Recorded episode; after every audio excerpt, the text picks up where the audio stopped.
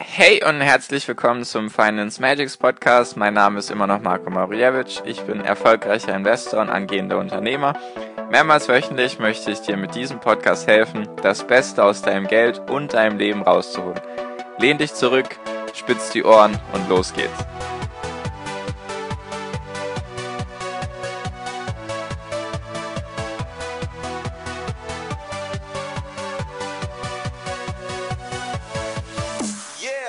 Hi und herzlich willkommen zum Finance Magics Podcast. Heute ist schon die 55. Folge dran und heute möchte ich dir erklären, warum du als normaler Investor im Vergleich zu den ganzen großen Fondsmanagern und Wall Street Anlegern Vorteile hast. Warum du drei sehr große Vorteile hast, die du eben für dich nutzen solltest und die möchte ich dir heute eben vorstellen. Und damit fange ich jetzt auch gleich an.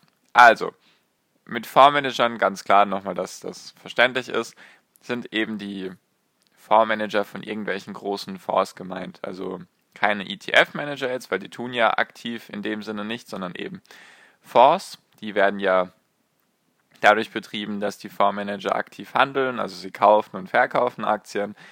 Und es gibt auch institutionelle Investoren, das sind dann eben durch die Staaten und so weiter und so fort. Also gibt es alles Mögliche, auch Rentensysteme und so gibt es auch an der Börse. Die sind damit jetzt gemeint, wenn ich über Fondsmanager rede, welche drei großen beziehungsweise vier großen Vorteile du gegenüber diesen Managern hast. Und der erste Punkt ist eben, dass solche Fondsmanager sehr, sehr wenig Zeit für eine Analyse von einem Unternehmen aufwenden können.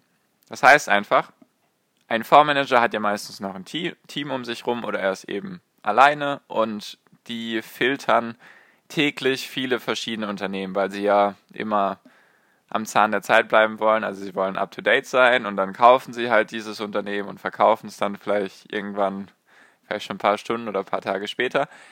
Und natürlich lohnt es sich dann nicht für diese Fondsmanager unbedingt, ein Unternehmen zu analysieren, weil sie ja meistens, zumindest Sie haben ja den Druck, dass sie höchstmögliche Rendite erwirtschaften sollen. Und deswegen werden sie ihre Zeit eher darauf verwenden, mehr zu traden, also mehr zu kaufen und mehr zu verkaufen, anstatt jetzt einem Unternehmen wirklich viel Analysezeit zu geben. Mit Analyse meine ich einfach, dass du dir ein Unternehmen richtig anschaust. Sei es, also sei es bestehend aus, du schaust dir die Bilanz an, du schaust dir das Management an, du schaust dir an, in welcher Branche ist das Unternehmen aktiv, ist es vielleicht eine Zukunftsbranche, wie, was ist das Geschäftsmodell von dem Unternehmen, ist es jetzt eine Dienstleistung oder ein Produkt, was sie verkaufen oder mehrere Produkte. Ganz wichtig auch, verstehst du, was dieses Unternehmen macht? Ganz arg wichtig, investiere nur in das, was du verstehst.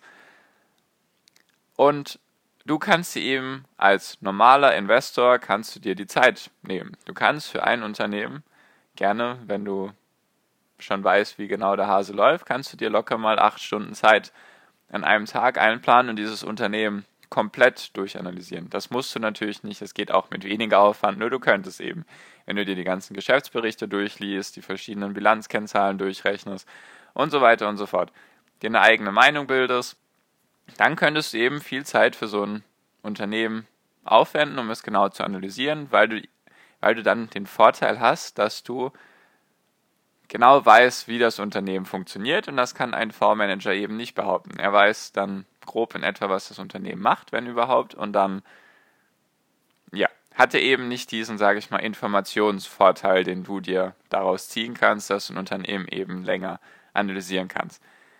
Das ist ein wichtiger Vorteil, den du als normaler Investor hast. Der zweite und fast schon wichtigste Vorteil, den du hast, ist, dass du Zeit hast. Du hast einfach Zeit. Du kannst geduldig sein, beziehungsweise du solltest geduldig sein, zum Beispiel wenn es jetzt gerade am Markt runtergeht und du hast jetzt dieses Unternehmen analysiert im Vergleich zu einem Fondsmanager. Nehmen wir jetzt mal an, du hast, wirklich acht Stunden investiert in die Analyse und ein Fondsmanager, wenn es gut läuft, eine Stunde in dieses Unternehmen investiert als Analyse. Und jetzt geht es gerade abwärts am Markt und du hast dieses Unternehmen analysiert und weißt, dass es einfach nur gerade der Markt, der runtergeht. Das Unternehmen ist trotzdem tiptop, sehr gut. Und der Fondsmanager, Fondsmanager denkt sich dann, ja gut, das Unternehmen, was macht das eigentlich? Ich verkaufe das mal lieber wieder und suche mir ein anderes. Du hast eben den zeitlichen Vorteil. Du kannst geduldig abwarten, bis es eben wieder hochgeht und du siehst, wie dein Geld für dich arbeitet. Du kannst halt allgemein die Verluste sehr gut aussitzen, was eben ein Fondsmanager auf keinen Fall tun kann, weil der dritte Punkt ist, dass du es niemandem recht machen musst. Du bist für dich selbst Investor. Du hast, bin ich mir sehr sicher, keinen Fonds, den du irgendwie betreibst, wo jetzt andere Leute ihr Geld investieren in diesen Fonds, du musst das jetzt verwalten, sondern du hast dein eigenes Geld, dafür arbeitest du und das investierst du. Und niemand anderem musst du es recht machen. Gut, vielleicht wenn du eine Partnerin hast und da jetzt irgendwie 10.000 Euro Minus stehen, dann kannst du ihr erklären, hey, das Unternehmen ist trotzdem gut oder andersrum. Du bist eine Frau und dein Partner fragt sich, was du da treibst. Nur letztendlich musst du es, ganz ehrlich gesagt, musst du es nur dir selbst recht machen, beziehungsweise dir selbst Rechenschaft ablegen. Und ein Fondsmanager ist da ganz anders. Beziehungsweise er kann gar nicht nur sich selbst Rechenschaft ablegen, weil er verwaltet ja das Geld von anderen. Er verwaltet sozusagen das Geld von Privatinvestoren. Und was wollen die natürlich? Die wollen, dass ihr Geld arbeitet. Und deswegen setzen die den konstant unter Druck. Also nicht, dass sie ihm wirklich irgendwie jetzt schreiben, das gibt es vielleicht auch mal, nur mit Druck meine ich einfach, wenn der Fonds schlecht läuft, dann ziehen die Menschen das Geld ab. Und wenn immer mehr Menschen das Geld abziehen, dann verdient der Fondsmanager weniger daran. Es kann natürlich dann auch sein, dass der Fonds einfach aufgelöst wird, weil er zu klein ist, weil er zu schlecht gelaufen ist, weil die Menschen eben nicht daran teilhaben wollen und nicht in den Fonds investieren wollen. Deswegen hast du den riesengroßen Vorteil, dass du nur dir selbst Rechenschaft schuldig bist. Wenn es eben relativ rot aussieht in deinem Depot, dann kannst du dir selbst zusichern, okay, ich habe mir genug Zeit für die Analyse genommen, das Unternehmen ist gut, das dauert einfach. Ich kann die Verluste aussitzen, bis das Unternehmen eben wieder steigt. Und da haben wir jetzt auch die drei Punkte zusammengefasst. Du hast eben ein Unternehmen gekauft, dafür hast du dir viel Zeit genommen für die Analyse oder zumindest mehr Zeit als der Fondsmanager. Du hast die Zeit, die Verluste auszusetzen. Du musst nicht in, irgendwie in Quartalsberichten immer genau zeigen, hey, diese Aktie ist jetzt so und so gelaufen, diese Aktie ist jetzt so und so gelaufen, die habe ich verkauft, die habe ich verkauft. Du bist niemandem Rechenschaft schuldig. Das sind so die drei Punkte, die dich massiv abheben können von einem Fondsmanager, weil du musst ja auch so sehen, eventuell, selbst wenn der Fondsmanager sich wirklich viel Zeit nehmen sollte für die Analyse eines Unternehmens, sagen wir auch so viel Zeit, wie du aufwenden könntest, kann ein Fondsmanager aufwenden für ein Unternehmen. Dann hat er trotzdem immer noch den Druck, dass er Verluste nicht aussitzen kann. Weil die, unter, ähm, die Investoren werden sich fragen, warum hältst du jetzt immer noch an dieser Aktie fest, obwohl die 50% im Minus ist. Da kommt eben das Problem eines Fondsmanagers bzw. eines Fonds allgemein ins Spiel, dass man meistens als Fondsmanager sowas nicht aussitzen kann. Deswegen muss man sie dann halt verkaufen und meistens wird bei den, bei den Fonds wird Window Dressing betrieben. Das heißt einfach Fenster, keine Ahnung, wie man das übersetzen soll. Einfach Window Dressing, das heißt, dass am Ende des Jahres kaufen Fondsmanager immer die Aktien, die im Laufe des Jahres am besten gelaufen sind und tun dann so, als hätten sie diese Aktien schon von Beginn des Jahres angehabt. Und dann sind natürlich auch die Investoren zufrieden, weil sie sich denken, oh, der Fondsmanager hat auf die richtigen, richtigen Unternehmen gesetzt, auf die richtigen Pferde gesetzt, obwohl er sie vielleicht kurz vor Ende des Jahres in seinem Abschlussbericht hat er sie vielleicht dazu gekauft, einfach damit es gut aussieht. Solche Tricks und, und allgemein solche Sachen musst du einfach nicht machen. Um sowas musst du dich nicht kümmern. Du kannst einfach für dich dir die Zeit nehmen, das Unternehmen investieren, hast genug Zeit, Verluste auszusetzen, wenn du halt den langfristigen Investoren Gedanken hast. Und du bist niemandem Rechenschaft schuldig. Und noch der vierte Punkt, der nicht ganz so groß ist als Vorteil, nur den man auch beachten kann, ist, wenn du dir Zeit nimmst für ein Unternehmen, und das ist jetzt vielleicht kleiner, also ein Small Cap, also ein kleineres Unternehmen, sagen wir mal unter sagen wir mal, unter 5 Milliarden Euro Marktkapitalisierung. Sagen wir, es ist jetzt eine Milliarde Euro groß. Also es ist wert an der Börse eine Milliarde.